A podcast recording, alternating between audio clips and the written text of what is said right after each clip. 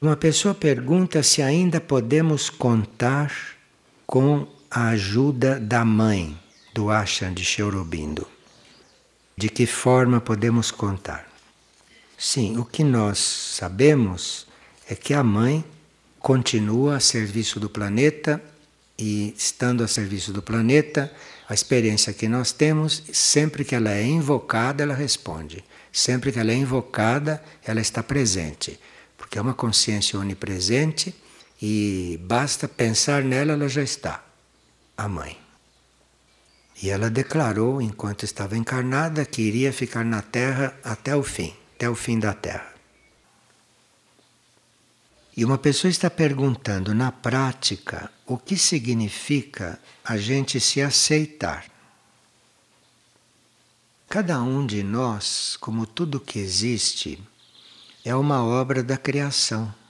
Nós somos uma obra que está em desenvolvimento. Algo universal, cósmico, é o autor dessa obra cósmica. E nós estamos inseridos nessa obra cósmica. Então existe uma obra da criação em cada um de nós.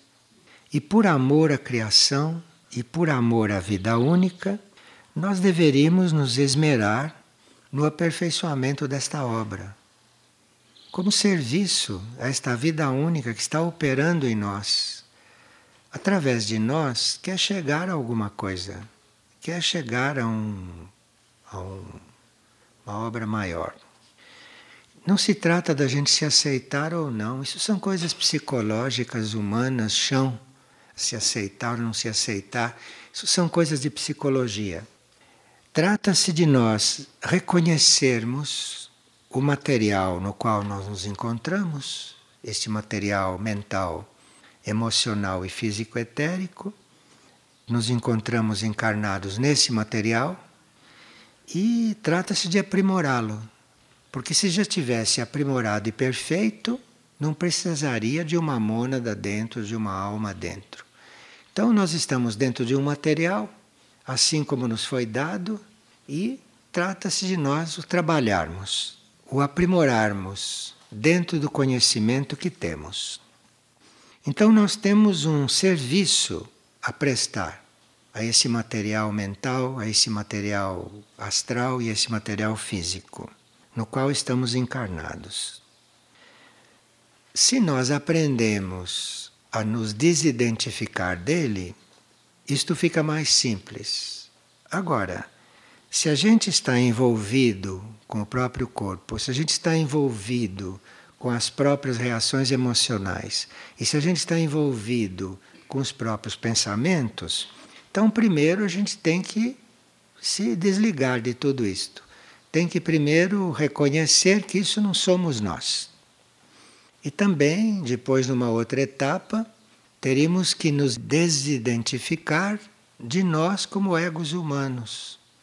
Nos desidentificar do nosso ser consciente. Porque o nosso ser consciente é resultado desse material, desses corpos, e o resultado de todo o nosso percurso durante as encarnações.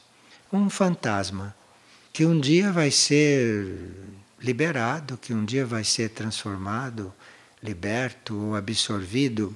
Então, se a gente for se desidentificando de tudo aquilo que é consciente em nós, aí nós vamos abrindo a porta para percebermos outras coisas em nós mesmos. Então não se trata de a gente se aceitar ou não se aceitar.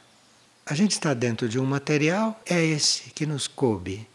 Então é isto que a gente deve trabalhar. É a nossa mente que nós temos que trabalhar, é o nosso corpo emocional e o nosso corpo etérico físico.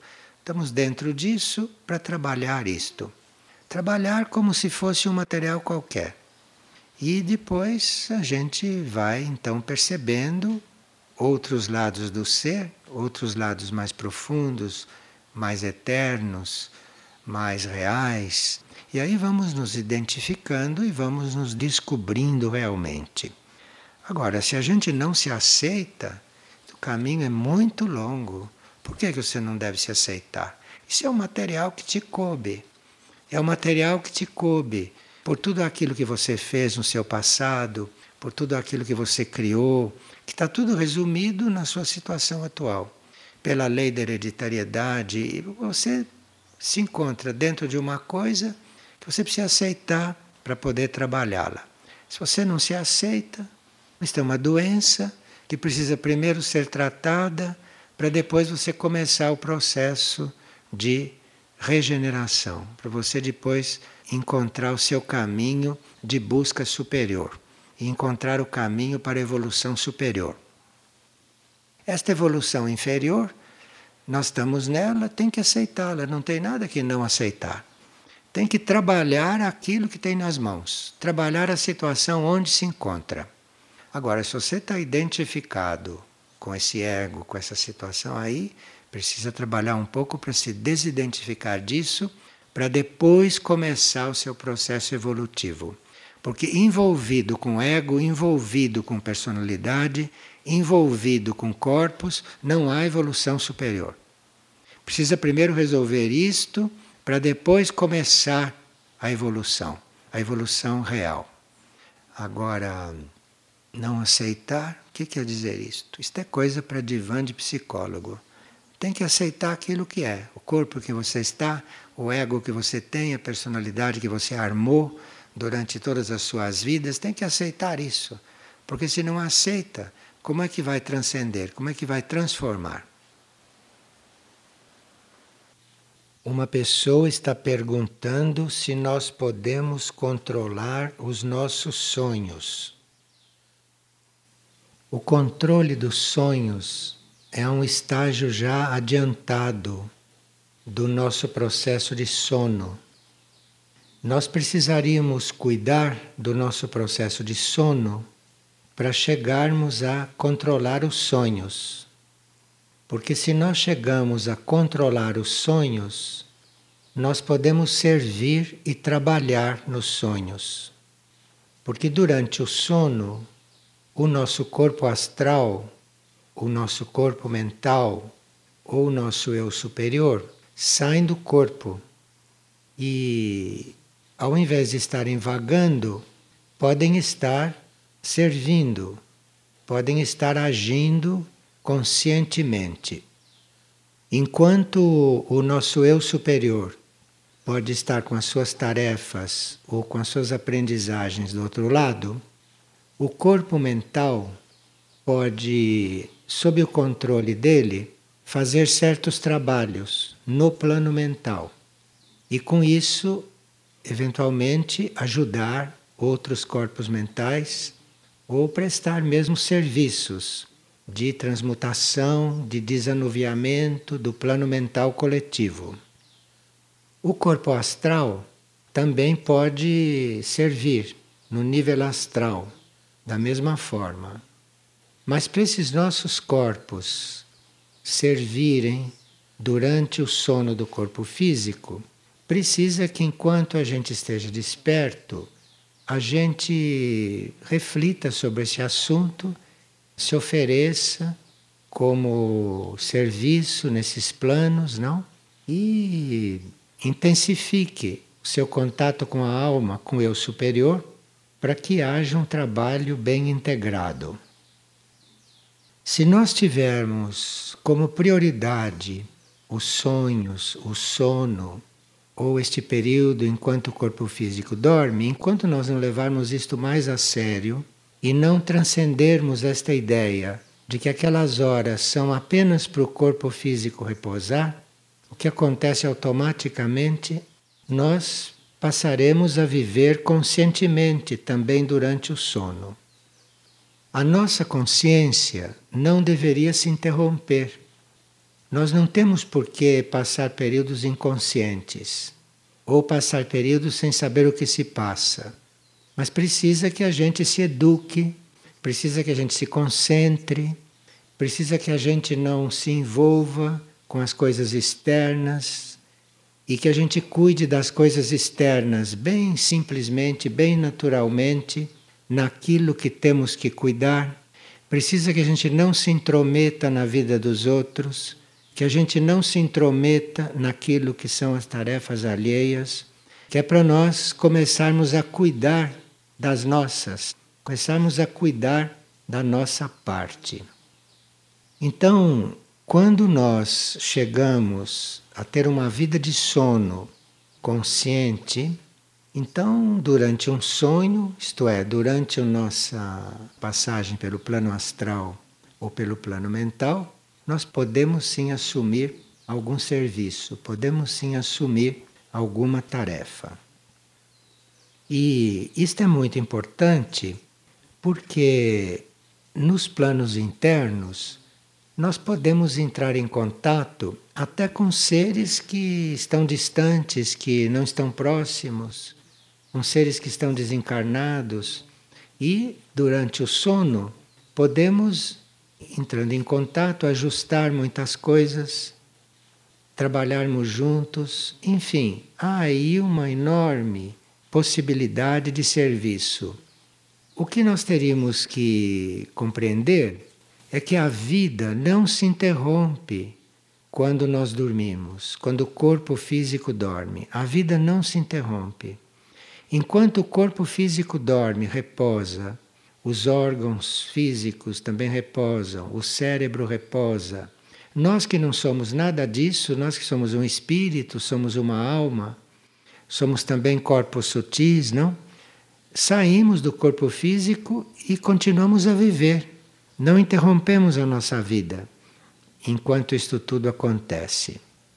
Mas para isso precisava que a gente estivesse um pouco mais consciente do mundo em que vivemos, dos mundos sutis, dos mundos internos, daquilo que nos envolve e que não é físico, que não é concreto.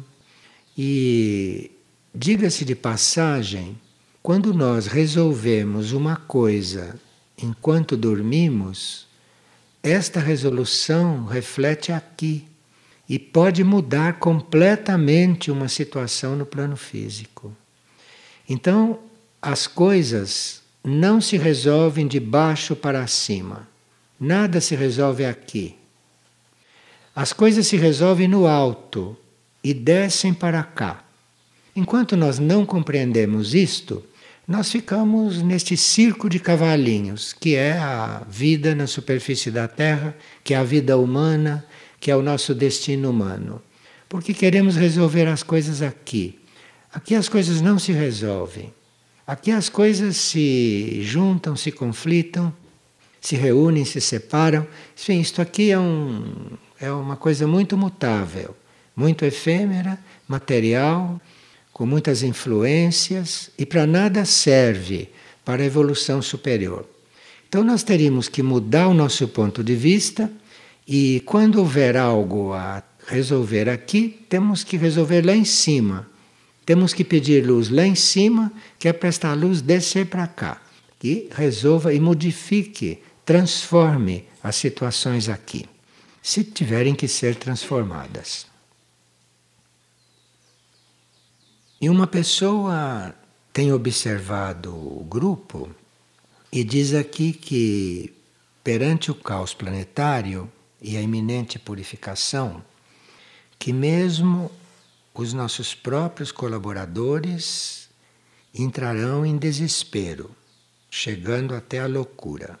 Bom, todos nós que fazemos esse trabalho tivemos oportunidades muitas de compreender o processo, de saber o que vai se passar. Tivemos muita oportunidade de aprendermos nos alinhar com os planos superiores. E aqueles que não fizeram isso ainda têm um pouco de tempo para fazer. Entrar em desespero, entrar em loucura, isto tudo é próprio para pessoas que nunca se trabalharam. Pessoas comuns, normais, que nem estão tratando destas coisas e que vão ser pegas de surpresa. Agora, nós não podemos fazer as coisas pelos outros. Teríamos que esquecer disto. Cada um faz a coisa em si. Agora, cada um que chegue a fazer a coisa em si vai ajudar o conjunto. Então você não ajuda uma pessoa quando fica insistindo para ela fazer uma coisa que ela não quer, que ela ainda não alcançou, que ela ainda não compreendeu. Você faça em você, que aí ela vai ter mais uma oportunidade de olhando você imitar. Ou de não imitar se ela não está pronta, se ela não está preparada. Agora, nós podemos estar rodeados de seres que não têm nada a ver com esse trabalho. E isto não nos exime de fazer o trabalho em nós.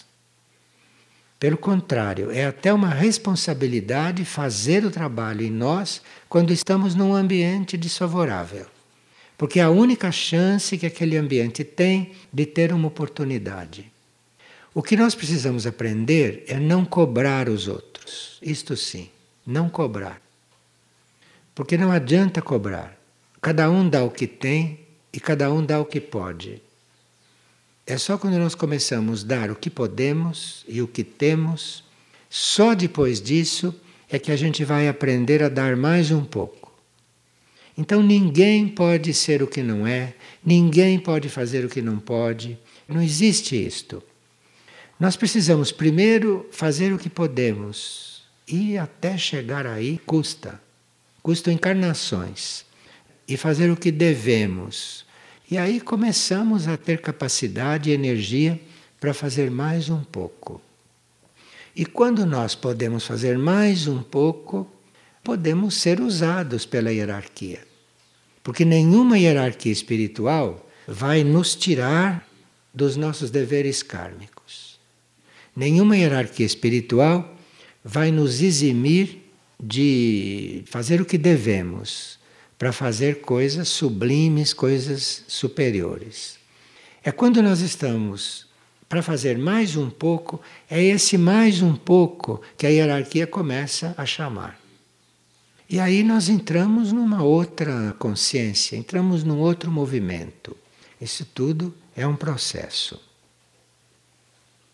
E uma pessoa pergunta por que as religiosas católicas se intitulam esposas de Cristo. Bom, segundo as instruções que temos recebido, ser esposa de Cristo, Cristo é, o, é a regência do universo. Não tem nada com nenhum ser humano, nenhuma pessoa. É a regência do universo. Então, nós somos esposas de Cristo quando assumimos o serviço às almas por toda a eternidade. Então, se você vai fazer o serviço às almas durante um período, ou enquanto você está de férias, ou enquanto você não tem outra coisa para fazer, ou só enquanto você está orando, você está prestando serviço num certo nível. Mas para ser esposa de Cristo, você precisa ter assumido o serviço às almas por toda a eternidade. Se internamente você resolveu isso, você se ofereceu a isso, e você já pratica esse serviço às almas em eterno, sem ter nenhum outro programa, isto é o que se chama esposa de Cristo. Eu não sei se as religiosas entendem isto assim. Eu estou falando como nós entendemos. Agora, há muitas formas de se entender uma coisa. O importante é que a gente se coligue com aquela coisa. A gente se coliga e forma um vínculo com aquilo e vai aperfeiçoando esse vínculo. E aí a palavra esposa está num sentido simbólico, não? Você sabe que as palavras foram muito deturpadas, que nós usamos várias palavras de forma errada, porque entrou no uso, entrou na tradição. Então eu não sei se a palavra esposa de Cristo é o mesmo que a gente ser esposa de alguém. Claro que não é. Mas se usa a mesma palavra porque os idiomas são pobres. E nós não precisamos misturar essas coisas na nossa consciência. Nós aceitamos a situação em que estamos e procuramos nos desenvolver. Procuramos nos desenvolver internamente, porque externamente tem muito pouco para desenvolver. Externamente se ensina como respirar, como andar, como se mexer, como quando está se ensinando positivamente e tantas outras coisas. Mas para nós realmente desenvolvermos e aprendermos certas coisas, não temos que contar com nada que se passa aqui fora e temos que ir para dentro. Temos que aguardar que venha esse ensinamento lá de dentro. E aqui uma pessoa está perguntando qual é a diferença entre opinião julgamento e observação. Observação deveria ser a nossa atitude normal. Nós deveríamos normalmente estar observando. Observar quer dizer estar atento e procurar ver, sentir, perceber o que está ali acontecendo. Isto devia ser a nossa atitude normal. Observação, nada mais. Além da observação, julgamento é totalmente dispensável. Porque o que, que nós podemos julgar? Se nós não conhecemos a nós mesmos, não conhecemos o outro, não conhecemos a vida, não conhecemos o mundo conscientemente, como podemos julgar alguma coisa? Então nós podemos observar e à medida que observamos, vamos aprendendo. Porque observamos uma coisa, vemos como aquilo se desenvolve, vemos como aquilo vai caminhando, e com isso vamos aprendendo. Vamos aprendendo muitas coisas com a observação. Agora, muitas vezes nós observamos e podemos formar uma opinião. Às vezes é necessário que a gente forme uma opinião porque deve tomar alguma providência, porque deve estar num momento de decisões ou deve estar influindo em alguma situação. Então tem que ter uma opinião. Agora, esta palavra opinião também tem muitos níveis. Isto que chamam de opinião deve ser algo que a gente vai buscar lá dentro uma forma de se resolver alguma coisa. Mas isso deve ser buscado lá dentro. Isso não é opinião. Opinião não se usa em linguagem espiritual. Opinião só se usa aqui em linguagem mental, emocional e física. Opinião não se usa em linguagem espiritual. Em linguagem espiritual, trata-se de nós nos identificarmos com aquilo que é superior. Não tem opinião nenhuma que fazer. Então, existe uma lei superior existe um nível superior de consciência e nós procurando nos elevar para nos identificarmos com este nível. Então, no mundo espiritual não existe opinião, existe identificação com aquilo que é a realidade de lá. E quando você se identifica, não tem opinião nenhuma. Você está identificado, você é aquilo e pronto. Não tem nada que opinar. Opinião é aqui, onde as pessoas não, não sabem se conduzir, não sabem caminhar sozinhas, parecem todas essas situações. Mas na vida espiritual não existe essas coisas de opinar. Opinar o quê? As coisas são como são. Agora, o julgamento já é algo bem mais inferior. Porque nós não podemos julgar ninguém nem nada, porque nós não conhecemos a origem das coisas. Nós não conhecemos as causas. Não conhecemos as causas das coisas. Então, como podemos julgar? Julgar o quê?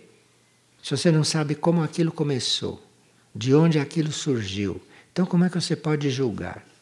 Que você pode observar e ver se aquilo te serve ou se aquilo não te serve. Se serve para você, assuma, colabore, vá junto, se tem que ir. Se não serve para você, desligue, que não tem nada a ver com você. Isto é muito importante, sabe, quando se está num grupo espiritual. Muito importante. E como saber, pergunta uma pessoa, que eu não estou mentindo?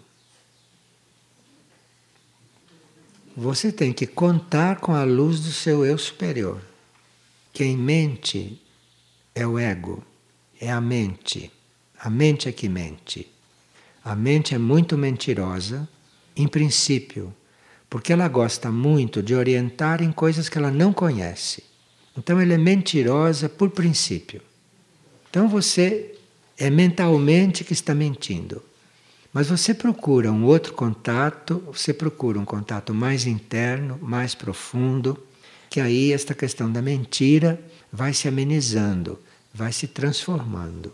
Mas isto aqui fora tudo é uma mentira. Então você precisa ir se comunicando com aquilo que é mais interno, com aquilo que é maior, com aquilo que é mais profundo, que é para transformar isto numa outra coisa, até o ponto em que pode ser transformado. Veja, aqui tem pessoas que ainda falam de reações dos outros. Eu não sei como se pode olhar estas coisas ainda. Porque se a gente vê estas coisas, vê isto, observa, você se põe a orar. Porque se você se pondo a orar, você vai ver se você tem algo a fazer ali. Se não tiver algo que fazer ali, você continue orando e faça a sua parte e deixe realmente o resto. E esta pessoa, a propósito disso, sonhou que ela estava com muitas sandálias. Sandálias é símbolo de um despojamento, de uma entrega, não de uma vida de entrega, sandália, até um certo ponto. Mas que as sandálias dela estavam muito desordenadas, uma estava na lavanderia, outra estava na cozinha. Estavam todas espalhadas as sandálias dela. Então, sandálias são as suas boas intenções.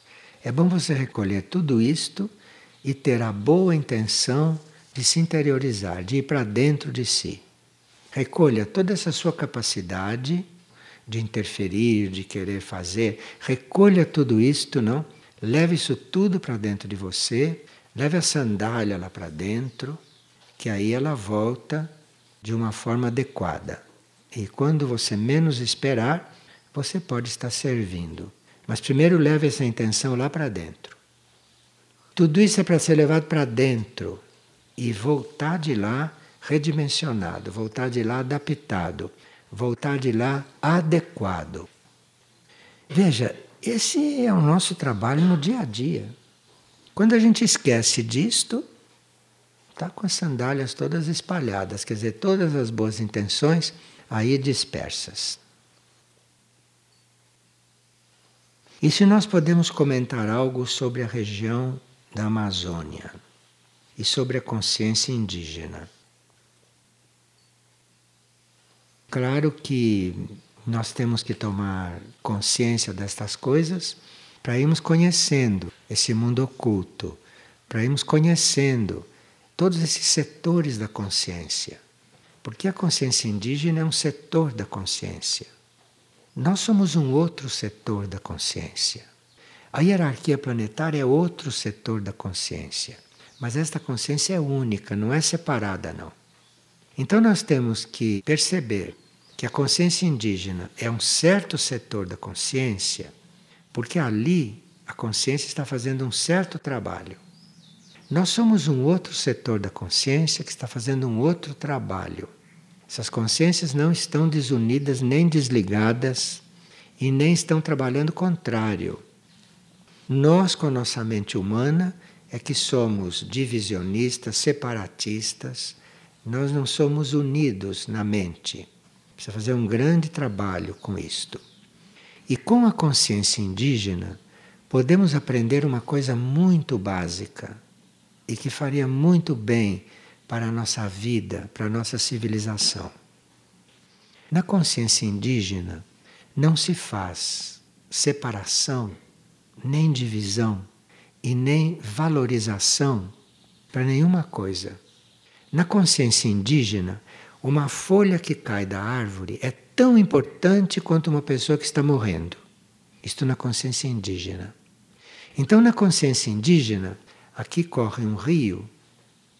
Aquele rio deve estar correndo tranquilamente como ele tem que correr, e isto para a consciência indígena é tão importante quanto um animal que você está tratando, que você está cuidando. Na consciência indígena, tudo tem a mesma importância. É uma espécie de energia que une tudo e que vê tudo unido. Isto é possível na consciência indígena, porque na consciência indígena não há um desenvolvimento mental como em nós. Isto é possível na consciência indígena, porque na consciência indígena o desenvolvimento ou a vida é pelo coração. Como lá é pelo coração, eles têm tudo unificado. É uma questão de polarização. Então, nós que somos mentais, nós que somos polarizados numa coisa que divide, porque a mente divide em princípio, nós que somos polarizados numa coisa que divide, temos que pegar esta coisa, pegar esta mente, pegar estas ideias, pegar esses pensamentos, descer com eles para o coração. Nós temos nos nossos corpos uma área que simboliza o coração, que é esta área cardíaca. Então nós pegamos tudo aquilo que se passa na nossa cabeça, tudo aquilo que está girando na cabeça, traz para a área cardíaca.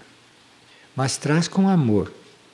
Não traz com imposição, porque senão você pode até ter uma síncope. Porque o que vem da cabeça é muito destrutivo às vezes. Então você tem que trazer aquilo para o coração, mas com amor, com cuidado, com harmonia, com equilíbrio. Mas tem que fazer esse trabalho.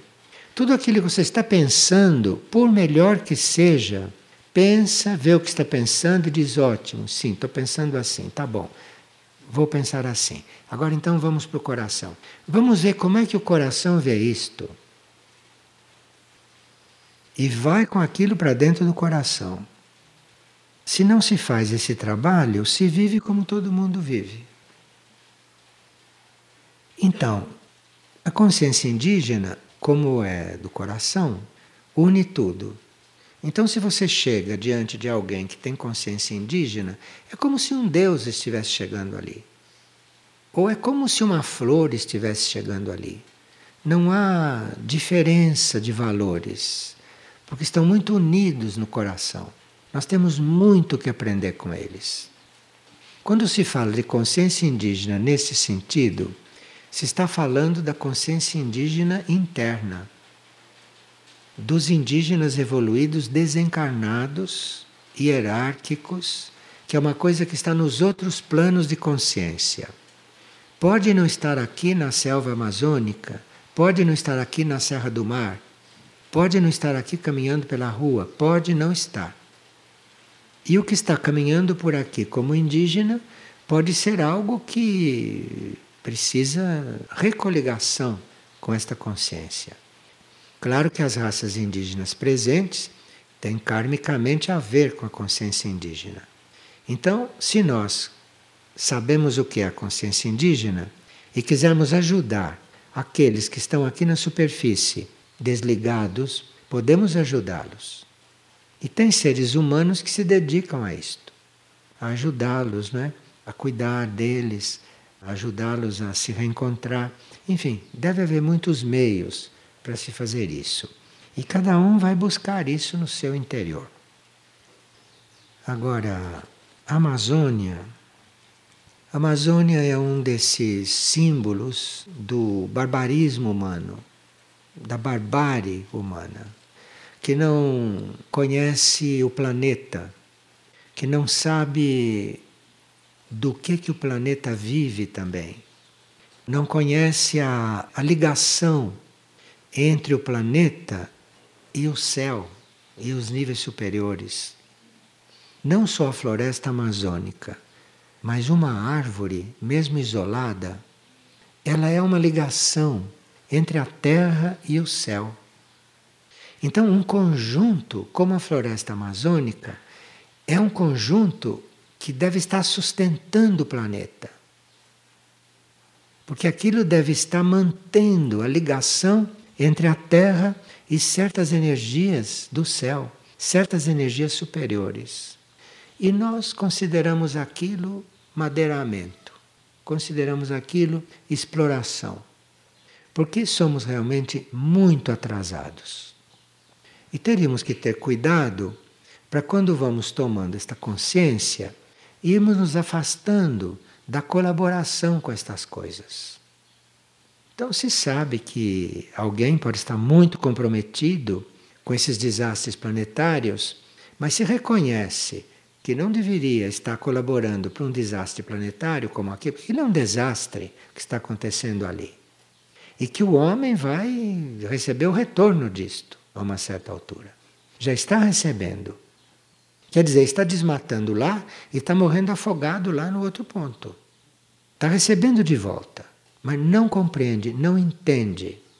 Então, nós teríamos que estar observando e também para não colaborarmos com aquilo que a nossa consciência já compreendeu, já alcançou.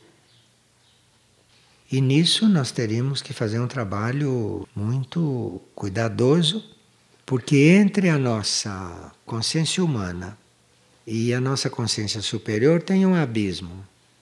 Então nós teríamos que estar coligando isto, teríamos que estar buscando, procurando e teríamos que, enfim, não brincarmos mais muito com isto.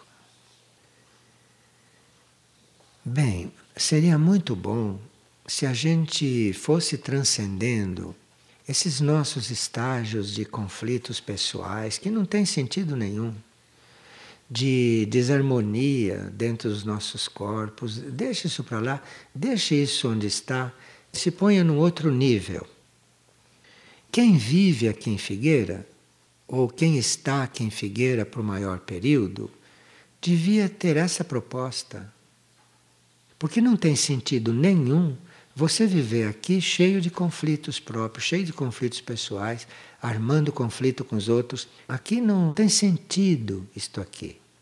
Então nós teríamos que estar aqui já visando uma outra coisa.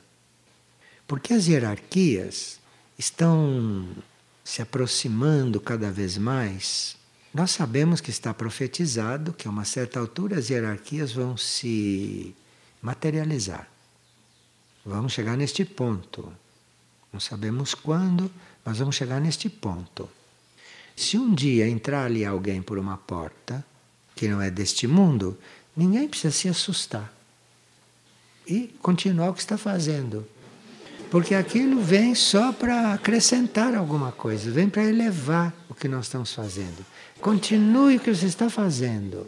Isso está predestinado. E quais são os livros que não devo deixar de ler? Pergunta uma pessoa.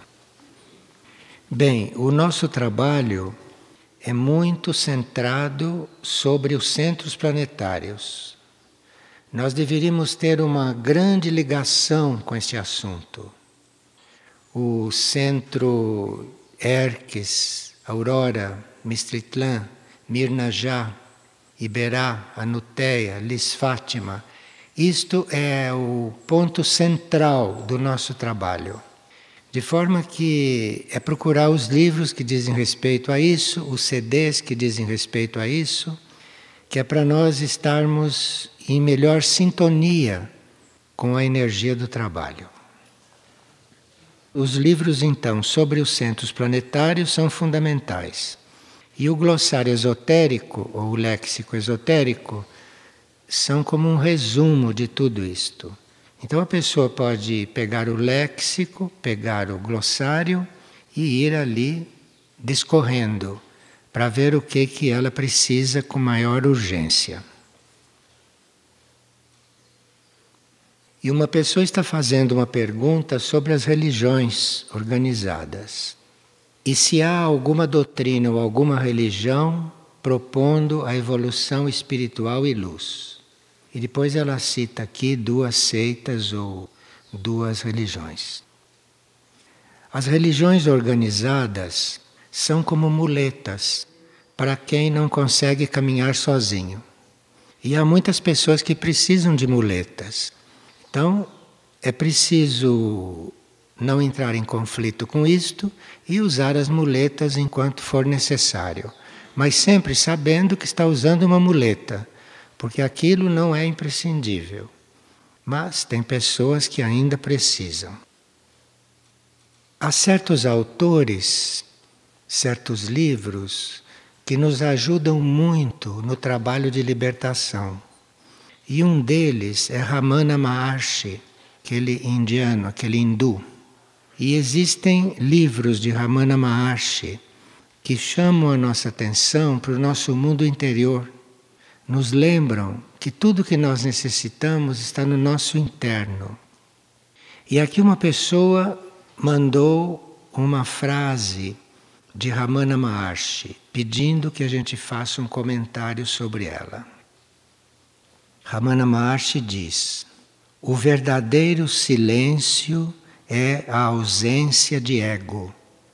Isto não é novidade para nós, não? A gente lê Ramana Maharshi desde sempre e sabemos que o verdadeiro silêncio Não é esse silêncio externo que se faz não só a título de treinamento, mas como a título de exercício e de oferta. Nós fazemos uma oferta de fazer o silêncio, mas sabemos muito bem que nós estamos todos buscando transcender o ego, transcender o ego humano. Porque enquanto o ego humano, enquanto a personalidade está muito viva, enquanto a personalidade está dirigindo o nosso processo, ou está muito influente e presente no nosso processo, sabemos que não há silêncio. Não há silêncio dentro do ser. Então, o verdadeiro silêncio é a ausência de ego. E é muito bom que a gente se lembre disso enquanto faz os treinamentos de silêncio físico, que são um início de caminho, é apenas um início, mas não é um caminho, porque nós precisamos nos comunicar precisamos falar, precisamos pensar. O pensamento faz barulho, vocês sabem disso, né? Pensamento faz um ruído enorme e nós vivemos fazendo ruído. Então, isso tudo é uma busca, isto tudo é um treinamento. E nós precisamos estar diante disso, bem diante do real, e não nos iludirmos, porque aí vamos nos aperfeiçoando. Não adianta a gente ficar de boca calada o dia inteiro e ter o ego muito proeminente, e ter o ego agindo, e ter o ego comandando tudo. Então precisa realmente que a gente se disponha a trabalhar tudo isto. E aqui enviaram uma série de trechos extraídos de um diário de Santa Maria Faustina e esta criatura falou muito sobre os votos, sobre os votos. Isto é, a uma certa altura em nossa vida nós podemos fazer um voto. Isto é, segundo ela, um voto é uma promessa voluntária que se faz. Ninguém pode fazer um voto obrigado.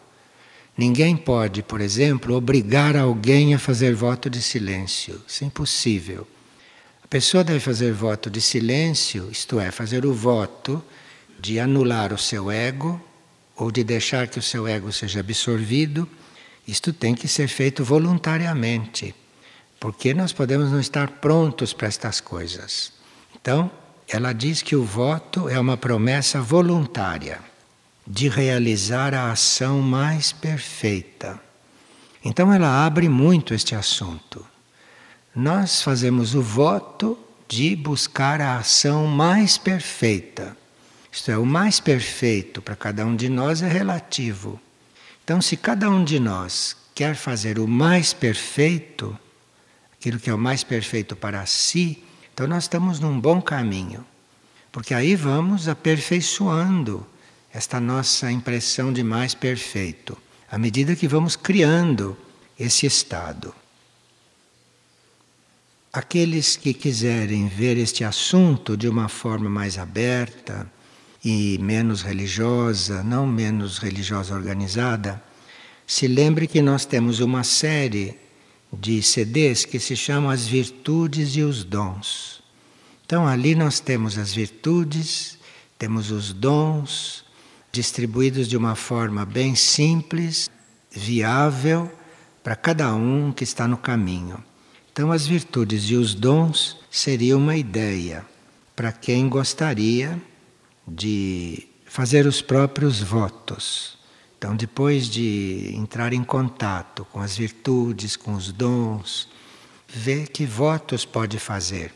Os votos ajudam muito, porque os votos são um compromisso e a gente acaba se lembrando deles. Independente dos momentos em que a gente esquece, mas de quando em quando se lembra de um voto que fez. E isto pode ajudar. Veja que o nosso mundo interno nos manda sempre sinais. Esta pessoa sonhou que se encontrava em um local onde 150 borboletas de várias espécies e várias cores representavam o destino de 150 pessoas. Então, essas 150 borboletas estavam voando em volta dela. Então, as pessoas, de um modo geral, são como as borboletas, vivem vagando, não é? Vivem voando sem saber para quê nem para onde vão. Agora, você pode perguntar ao seu eu superior qual é o seu verdadeiro grupo. Porque se você está rodeada de 150 borboletas, pode ser que você não esteja no seu verdadeiro ambiente. Pode ser que você tenha que encontrar o seu ambiente, encontrar mais os seus afins. Então procure saber disto com seu eu superior. E uma pessoa diz que muitas pessoas no mundo não têm acesso às informações que alguns recebem aqui em Figueira. Pelo que nos consta, não existe no planeta quem não tenha sido avisado. Não existe. É que não foi avisado da mesma forma, mas todos foram avisados. E não faltou sinais para ninguém. E as pessoas só não dão ouvido aos sinais e não se preparam porque não querem. Mas isto não faltou para ninguém. Não houve quem não tivesse sido avisado. E esta mesma pessoa pergunta se é preciso estar fisicamente presente para participar de um grupo. Não, nós podemos participar de um grupo fisicamente ou podemos participar do grupo internamente, interiormente, como almas. E aqui fazem uma pergunta sobre a cúpula da Igreja Católica, sobre o Vaticano. E perguntam se lá tem conhecimento a respeito dos mundos internos, se eles têm conhecimento sobre a mudança do código genético e sobre a operação resgate. Para haver no planeta um núcleo tão resistente ao progresso, aos passos que o planeta deve dar, é preciso que ele esteja bem informado dos passos que o planeta deve dar. Senão, como é que ele vai ser o símbolo da resistência? Este lugar é o símbolo da resistência a tudo aquilo que é progresso espiritual hoje em dia. Então, ele só pode ser o símbolo da resistência se ele sabe quais são as coisas às quais ele deve se opor. Então, deve sim ter conhecimento. E nós temos conhecimento que muitos seres da hierarquia planetária estão trabalhando lá dentro, porque lá dentro é o pior foco das forças do mal hoje no planeta. Então, alguns membros da hierarquia planetária estão trabalhando lá dentro para minimizar ou para equilibrar um pouco o que aquilo é. Não é o único, mas espiritualmente parece que é o mais importante de todos.